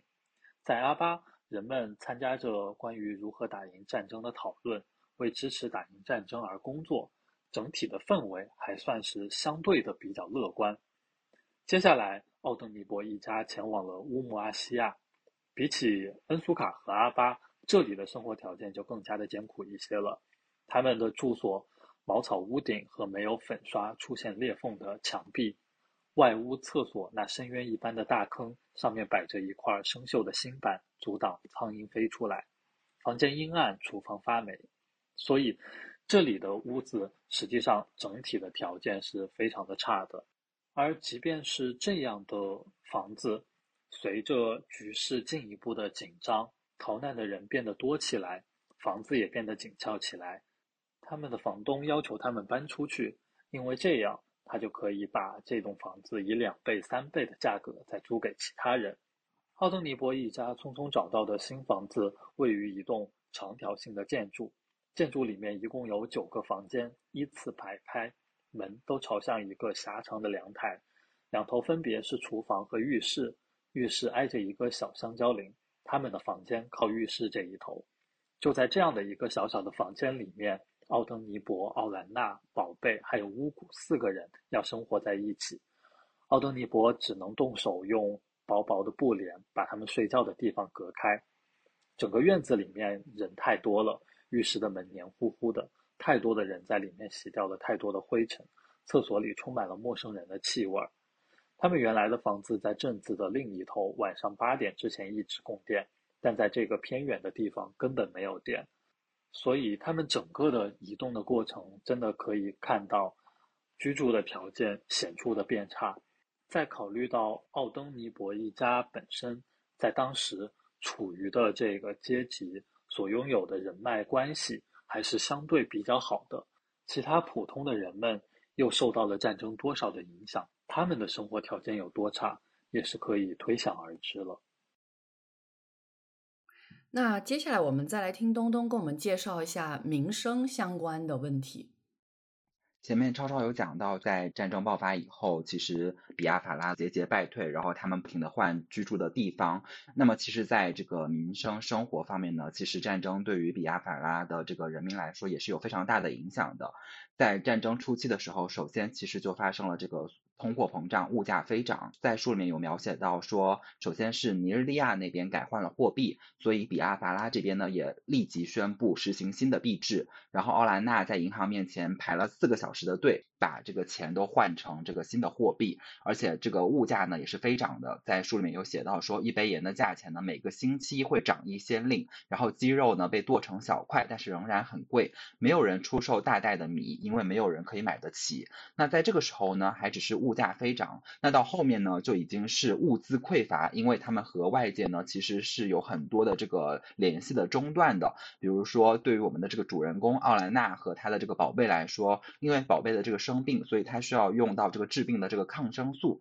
但是到了医院以后呢，就会发现医院里面的这个抗生素全部都使用完了，然后只有去黑市上才能够买到这个抗生素。而且为了这个喂养这个病后的这个宝贝呢，奥莱娜就不得不去。救济处领取这个食物，领领取这个干蛋黄，而且呢还要靠关系才能拿到一些罐头，而且奥莱娜好不容易拿到的罐头呢，还会被这个军人抢劫一空。然后书里面也会写到，就是说乌古他非常厌恶这个救济食品，他说到这个救济食品呢，大米是发胀的，根本就不像他们当时在恩苏卡使用的这个细小的这个米粒。然后呢，玉米粉放在这个热水里面搅拌之后呢，一点都不滑腻，就是各种呢都是非常匮乏的。然后到他们最后换的刚刚超超讲到的那个就是长方形的很多人居住在一起的那个住所以后呢，奥莱娜的同事已经要开始教他怎么去自制肥皂。奥莱娜作为一个知识分子，作为一个老师，他需要去学会制作肥皂，然后去出售，然后才能换得一些就是其实很难买到的这个盐。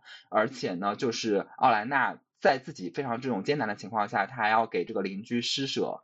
汤，而且在这个书里面有描写到，他给邻居施舍的这个汤呢，已经是无肉可放的这种稀汤。而且从邻居的这装扮可以看到，他说他的裙子呢，都不是用布做的，是用这个救济食品的这个麻布袋做的。然后还写到说他们当时这个宝贝用的这个卫生纸也是非常匮乏的，只能用这个旧报纸来当这个卫生纸，然后肉就更加是吃不到了，甚至一度这个宝贝非常眼馋，就是外面卖的这个烤蜥蜴，然后最后在奥莱娜的这个制止下，他们才没有去吃这个烤蜥蜴。然后，而且从影响的范围来看呢，前期主要影响到的是奥莱纳一家，然后他们不停的搬迁。前期凯内内所在的这个港口是没有受到影响的，后来这个港口也受到影响，然后凯内内。最后就去到这个难民营进行帮助，然后在这个难民营里面，其实也出现了就是前面说到的这个货币的问题。凯内内本来找了这个木匠帮忙，然后准备付给他钱，但是木匠就直接拒绝接收钱，因为钱在比亚法拉买不到任何东西，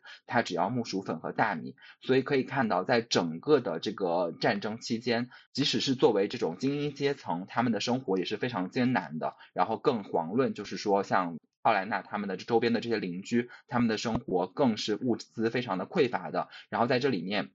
因为这种食物的匮乏，因为这种饥饿的原因，造成了非常非常多的这种营养不良。然后在这个书里面还有写到，他们命名这个营养不良的方式，甚至是用这个英国的这个领导人的这个名字来命名这个营养不良的这种症状的，就显得非常的讽刺。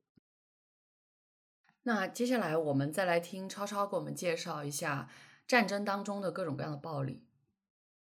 在这一场内战里面，对于平民的暴力，书中在第四部分提及了许多。首先是关于空袭，空袭总是突然而至，给人们带来巨大的恐惧，而且结束之后仍然给人们留下无法抹去的阴影。在奥登尼伯和奥兰纳的婚礼上面，他们正准备切蛋糕的时候，遭遇了空袭。后面有一次清晨，奥莱娜正在和玉米粉给宝贝做糊糊，这个时候没有警报，突然就发生了空袭。另外还有前面提到的理查德和凯内内遭遇到的，造成管家伊凯基德惨死的那一次空袭，也是他们认为哈科特港从未遭到空袭，而现在战争就快要结束，城市就快要沦陷，这个时候再进行空袭毫无意义。在他们这样想的当下，突然发生的空袭，所以空袭可能对于当时的人们来讲，是威胁他们日常生活、威胁他们人身安全的一个非常重要的战争暴力的形式。空袭不知道什么时候就会突然而至，带走大量的生命，所以人们对于空袭都有非常严重的恐惧。奥兰纳每一次听到雷声都会跳起来。他想象着又发生了空袭，炸弹从飞机里滚落下来。可能经历过空袭的人多多少少都会有这样的应激反应。然后第二个是，可能主要针对当时的男性的一个威胁，就是强征入伍。故事的主角乌古就两次遇到了强征入伍的士兵。第一次，他被追着逃到了教堂的院子里，最终被士兵追上绑走。幸而遇见了奥兰娜，动用了他所有的钱贿赂士兵，才得到释放。释放的时候，抓他的士兵还冲同伴大声说：“他已经在为我们的国家服务，我们只对无所事事的平头老百姓有兴趣。”第二次，乌古在外面再次被强征的士兵逮住，两个士兵端着枪站在一辆小货车旁边，看到他就喝令他站住。他想逃，但是摔倒在地。被士兵抓了回去。他看到和他同被抓的两位男性，一个年纪很大，至少有六十五岁，另一个还是个少年，估计只有十五岁。所以当时的强制征召已经到了连老人都不放过的地步。乌古被带到训练营之后，带走他的其中一名士兵用一片碎玻璃割掉了乌古的头发，然后在体格训练的时候。那些皮包骨头的士兵们对乌古又踢又掴，极力挖苦。训练的过程让他非常痛苦，而吃到的东西仅仅是几包炒木薯粉，以及一天一次从铁盆里舀的清汤，这让他感到饥饿难耐。从被强制带走，到在训练营里面毫无发言权、毫无地位的生活，让他感觉处处都是漫不经心的残忍。在他的体内慢慢的长出了一个恐惧的硬块。除了在街上抓捕男性强制入伍以外，书中还有一个情节：乌古被抓的时候遇到了一个十三岁的男孩，自称高科技。进入军队之后，乌古、高科技还有其他的几个士兵常常一起活动。有一次，他们要去高速公路旁的酒吧，高科技说他们要征用一辆车，于是他们在公路上面截住并抢走了一辆车，对车上的一家人喊道：“出来，该死的平民老百姓！我们为你们出生入死，你们却在这里开游览车。”说着这样的话，就强行的把车上面的人赶了下去，并且把男主人狠狠的揍了一通。所以，除了被强制征召入伍以外，当时的人们可能还要面对这些没有纪律约束、肆意动用暴力、强行掠夺财产的士兵们。发生在战争中的暴力，还有对于女性的强奸。前面也提到，就是乌古他们几个士兵。在酒吧里面轮奸了一名女招待。此外，书中还有几处情节也涉及到强奸。一个是凯内内原著的难民营里面，负责分发物资的马塞尔神父强奸了难民营里面的女孩。另外一个是乌古的妹妹阿努里卡遭遇到五个人的轮奸，由于她的反抗，五个人差点把她打死，他的一只眼睛被打得很难睁开。所以可以看到，在当时的这个环境底下，但凡拥有一点权利，或者说仅仅只是体力上面占据优势、人数上面占据优势，就可能肆无忌惮地动用暴力去强奸女性。所以结合这些，可以看到整个书中的情节给我们展现了当时人们的生活完全的笼罩在战争暴力的威胁之下。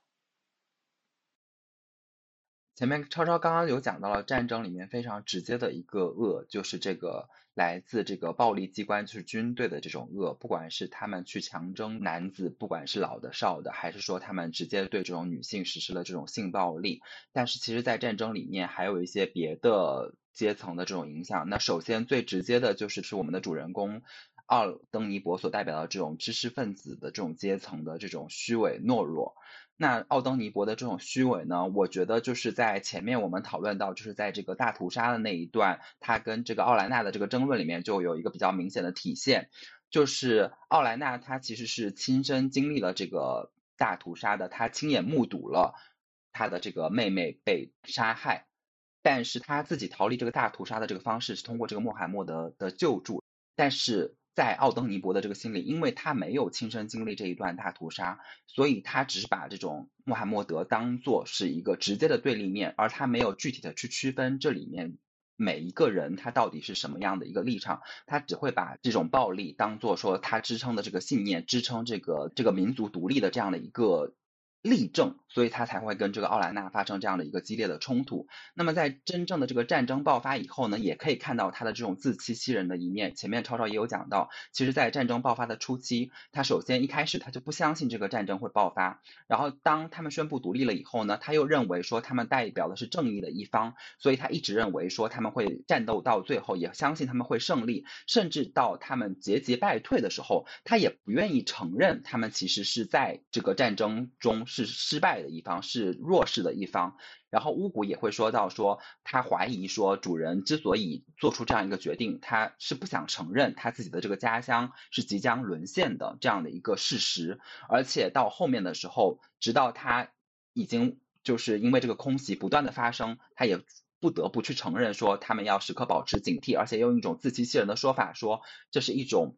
警惕，而不是为了说，其实面对这样的一个空袭的一种自保，然后他们去建立了这个地堡，而真正让他就是沉沦，或者说真正让他意识到这个战争的非常非常大的这种残酷性的，其实就是他的母亲的这个去世，是给他造成了这种致命的一击。前面的其他人的去世，他都认为说是为了追求这种民族的独立，为了追求这个国家的这种独立所应该付出的必要的牺牲，直到他自己的母亲去世，他才。真正的认识到这个战争的这种残酷性，然后最后他也没有去寻找一种积极的解决方式，而是沉沦在了酒吧。所以就是从奥登尼伯的这种堕落，或者说奥登尼伯的这种反应里面，就可以看到他所代表的这个知识分子阶层是有一种软弱和虚伪的一面的。然后另一个很大的代表，也是之前一直出现在奥登尼伯的这个知识分子俱乐部里面的这个艾泽卡教授，他其实就代表了另一个方向，就是他成为了这个就是独立的这个共和。德国的一个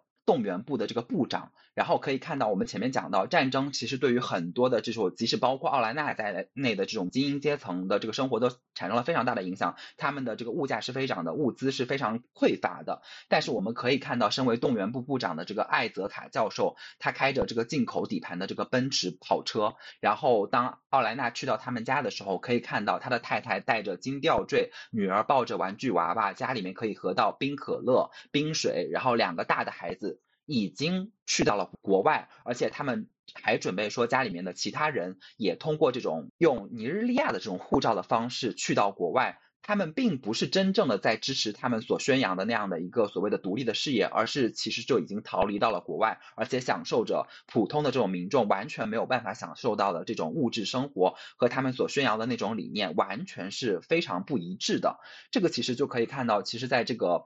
当然，并不是说这里面每一个知识分子都是这样的，但是可以看到，就是在这里面很多的知识分子阶层，他们和他们所宣称的理念之间是有很大的这种出入的。然后除此以外呢，也可以看到这种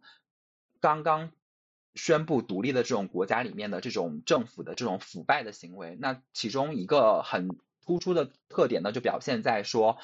前面我们有讲到奥莱纳他们在物资非常匮乏的时候，他们需要去领这个救济的食物，但是这个救济食物的发放实施。时常会有这种腐败事件的发生。第一，就是在这个发放的过程中是非常不公平的，会因为你跟这个发放的人的这个亲疏关系而发放的这个食物的多少会不一样。那第二呢，就是救济物资的这个发放并不会每一天都开放，有时候就会没有这个救济的物资。那为什么会没有这个救济物资呢？也许是因为说这个国外的这个救济物资是不够多的。但另外一个层面的这个因素里面，书里面也写到了说。他们的这个救济物资据说是被劫走的，而且被劫走是被敌军的这个士兵劫走了。但是这里面书里面的一个奥莱纳的这个同事就说到，真的是被士兵劫走的吗？也有可能是他们转卖给了其他人。所以就可以看到说，在这个物资的这个发放过程中是有很多的这个腐败的行为的。然后我们也可以看到，就是说这里面政府的这个官员，还有就是倒卖这种假的通行证的这种腐败的行为。那除此以外呢，我们还会看到，其实在这个新成立的这个比亚法拉这个内部。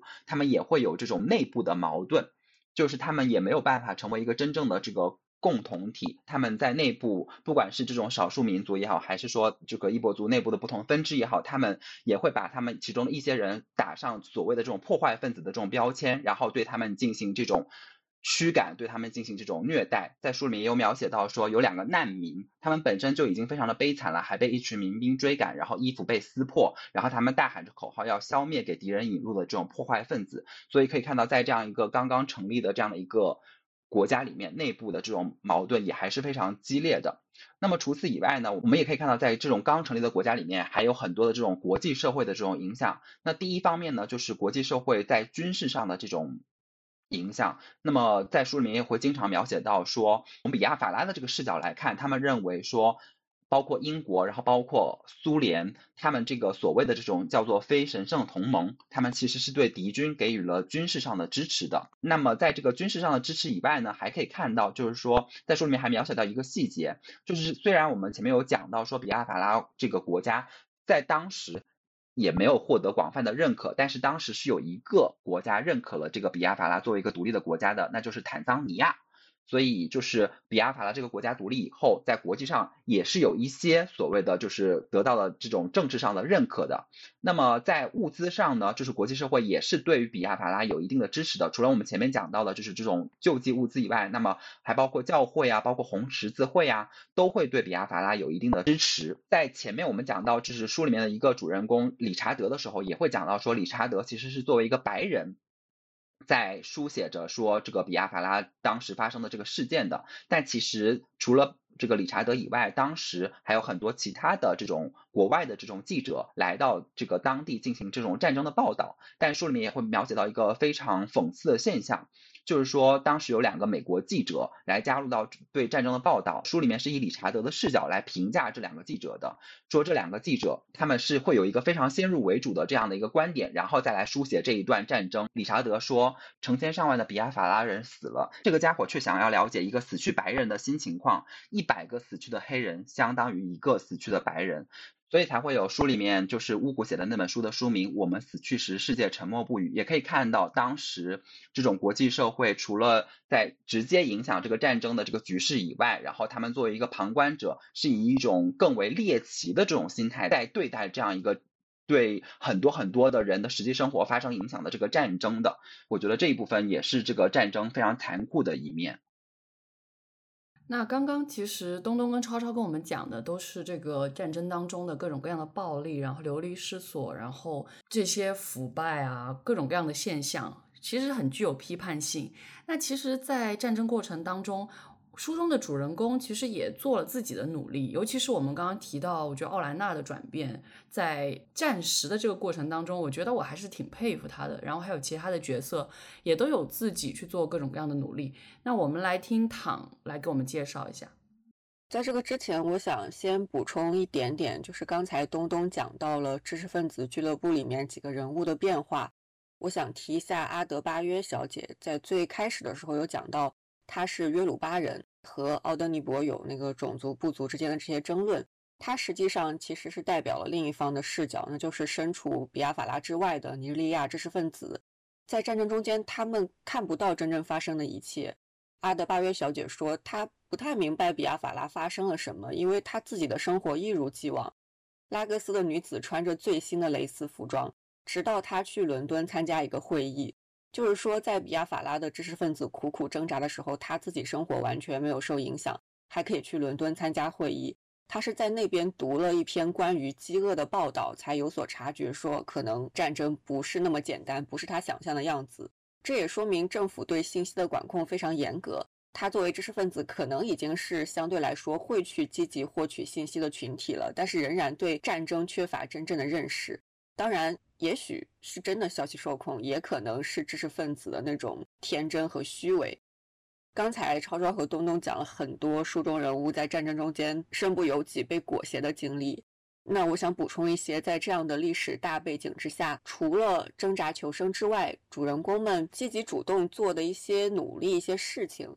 比如说奥兰娜，她坚持在小学的院子里开课，教数学、英语和公民学。他想要确保战争结束之后，孩子们都可以轻松融入正规的学校，让孩子们都能说完美的英语和伊博语。乌古也是从曾经什么都不懂的小男仆，变成可以在小学教一门课的小老师了。另外，凯内内前面讲到，他之前一直是做生意的，有能力有资本。在见到那个管家伊凯基德的死亡之后，他同样是大受刺激。书中就写到，他眼前总是能够看到那个跑动的无头尸体。他也是想要做一些事情，于是他成为了难民营的新的食品供货商，亲自给难民发放食物，找农业研究中心要肥料，在难民营开农庄，让难民营里的人们努力去学会自救，比如说学编篮子、做灯具、自己创收，还去找红十字会，让他们派医生，然后找不同的人来给难民上课，想尽各种办法为难民营补充更多的给养。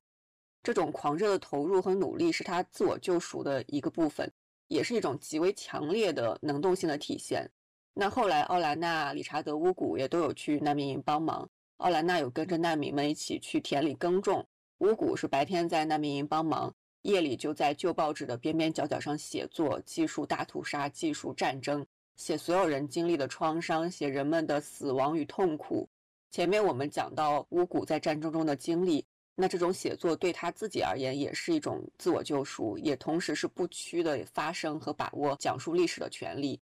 而理查德在战争中间也写了很多新闻报道。我们前面讲到马杜上校去找理查德写文章，因为他是白人会被郑重对待。在此之前，其实很多细节都能够体现出理查德在内心里还是会纠结自己的白人身份和本地的社会文化。他曾经因为这一点感觉非常痛苦。他之前就听人说，非洲人和欧洲人永远无法调和，这当然是他良知的一种体现。那么，与其去纠结自己的白人特权，不如真的做一些贡献，不如真实的去记录战争、饥荒和屠杀，让世界看到。他在开始写报道之后，也是在一定程度上与自己和解了，等于是说，除了奥德尼伯，其他人都在努力做一点事情，就是在面对宏大的社会和历史。也做了一点事情，发挥了主体性，同时也救赎了自己。我觉得这一点其实是可以带给我们一些启发的，因为面对现在的社会环境，我经常会陷入很深的消沉和焦虑。我其实最近一段时间状态特别特别的差，就是甚至会很多次觉得自己可能到了某一个边缘。那么看到在书中这样的极端环境里面，大家在求生之外还在努力，还在挣扎，是会让我觉得很感动的。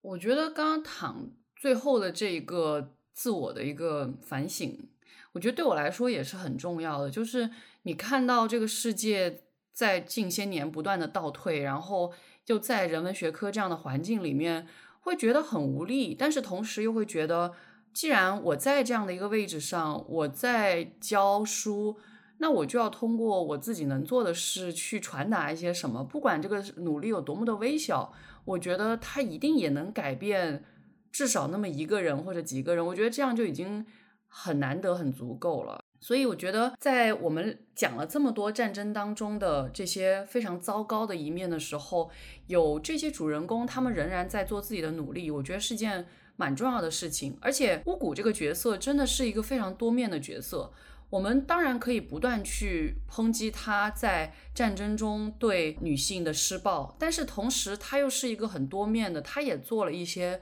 贡献跟努力。我们要怎么看待这样的一个受害跟施暴，甚至是一个有贡献的人，他全部结合在一起？那真的是通过小说这样的形式，把它的多面性全部呈现出来，我们才能感受到，我们没有办法去在战争中。简单的评价某一个人的对错，而是要把它拆分开来，多面的去看。包括刚刚超超讲到，在这个战争暴力当中的那个女性，那个酒吧招待，她也是一个没有声音的人。就像刚刚可能躺提到说，阿马拉她有一些无声的抗争，那这个酒吧招待也是通过。作者对他的一个描写，通过描写他的一些眼神，有这些所谓无声的抗争，但真的非常的微小。我觉得从我的角度去读这些战争当中的暴力的问题，很大程度上是提醒我们：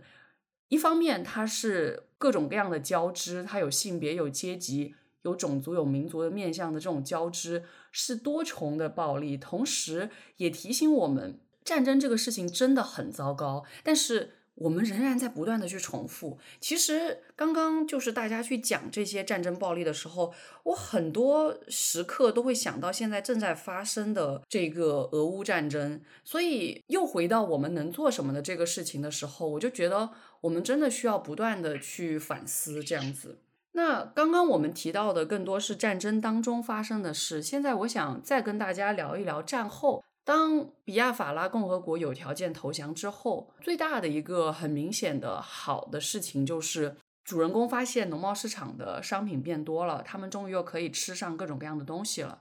然后也有劫后余生，就是奥兰娜跟自己的表弟相遇，然后表弟也叙述了他们在战争当中的经历。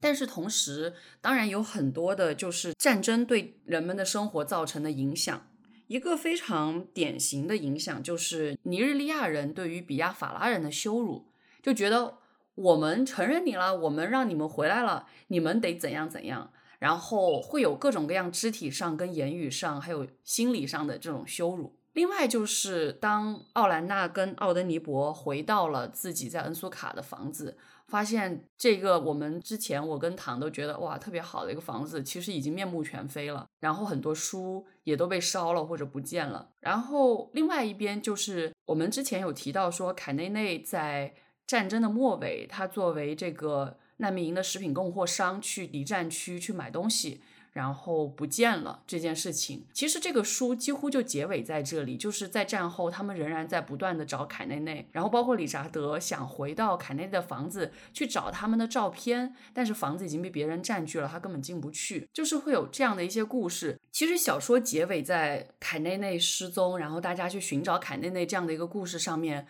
从某种程度上面来说，你如果用一种更宏观的解读方式，其实也是比亚法拉人在去寻找自己的身份的这样的一个旅途当中没有结束。比亚法拉共和国虽然结束了，但是自己到底是谁，到底是什么，我们接下来应该怎么去做？尼日利亚要怎么走下去，其实仍然是一个问题，它没有结束，它没有一个圆满的结局，也不是一个完完全全悲伤到彻底的结局，它是一个未知。因为凯内内到底能不能找得到，我们不知道，他是失踪的状态，但我们好像也没有说他完全就死掉了，所以就是是结束在这样的一个节点上面。那我们刚刚说的更多是书里面发生的故事。最后的最后，我还想跟大家分享一下，就是我在查资料的过程当中发现，尼日利亚其实在它独立之后，一九六零年独立之后，包括一九六七年的内战之后结束之后。还是发生了各种各样啊这种民族种族的矛盾，然后有很多很糟糕的事情，甚至维基百科里面有专门的一个列表列尼日利亚发生的各种各样的大屠杀，然后甚至在这种全球恐怖主义指数的这样的报告当中，尼日利亚是被列为受恐怖主义影响第三大的国家，然后从二零零一年到二零一九年有超过两万两千人死于恐怖行为。在最近发生的事情当中，比如有二零一五年的巴加大屠杀，就是尼日利亚的一个极端组织或者是恐怖组织博科哈拉姆或者叫博科圣地发动的在东北部的这样的一个袭击，然后有两千多人丧生。再包括最近的一件事情，就是在二零二二年的一月四号到六号，尼日利亚的扎姆法拉州土匪杀害了超过两百人，也是。一次很严重的这种恐怖袭击，这个土匪其实又跟恐怖组织相连。具体我们可能如果有机会再找机会去跟大家去聊这个事情。但是不管怎么样，就是其实尼日利亚一直还是在有各种各样的挣扎。但是我不希望我们的这个节目结束在这个点上，因为我觉得这本书最重要对我来说的一个影响就是，当我们去看非洲的很多国家，大家都会想到。贫困、饥饿、人道援助，然后各种各样的战争，或者是各种各样的袭击，似乎他们永远都是生活在一种动荡之中，人没有任何的主体性。但是我们看这本书最大的一个，我自己最大一个感受就是，这个国家生活当中的每一个人都是很鲜活的，他们在做着自己的努力，然后也有和我们一模一样的生活，或者说和我们很不一样的生活。我觉得这是一个。特别重要的阅读，在这个意义上，就是我们不应该把离我们很远的人他者化，而是他们也有自己的学习、自己的生活、自己的工作，然后在某种程度上来说跟我们很相似，然后在其他程度上面来说可能又很不一样。这是我们真的在阅读过程当中，我觉得需要去抓住，也需要去理解到的。然后我也希望大家有机会可以去读一读阿迪奇的《半轮黄日》，我觉得它能给我们带来很不一样的阅读体验。那今天的节目就到这里了，我是蒋灵山，我是唐，我是东东，我是超超，我们下期节目再见。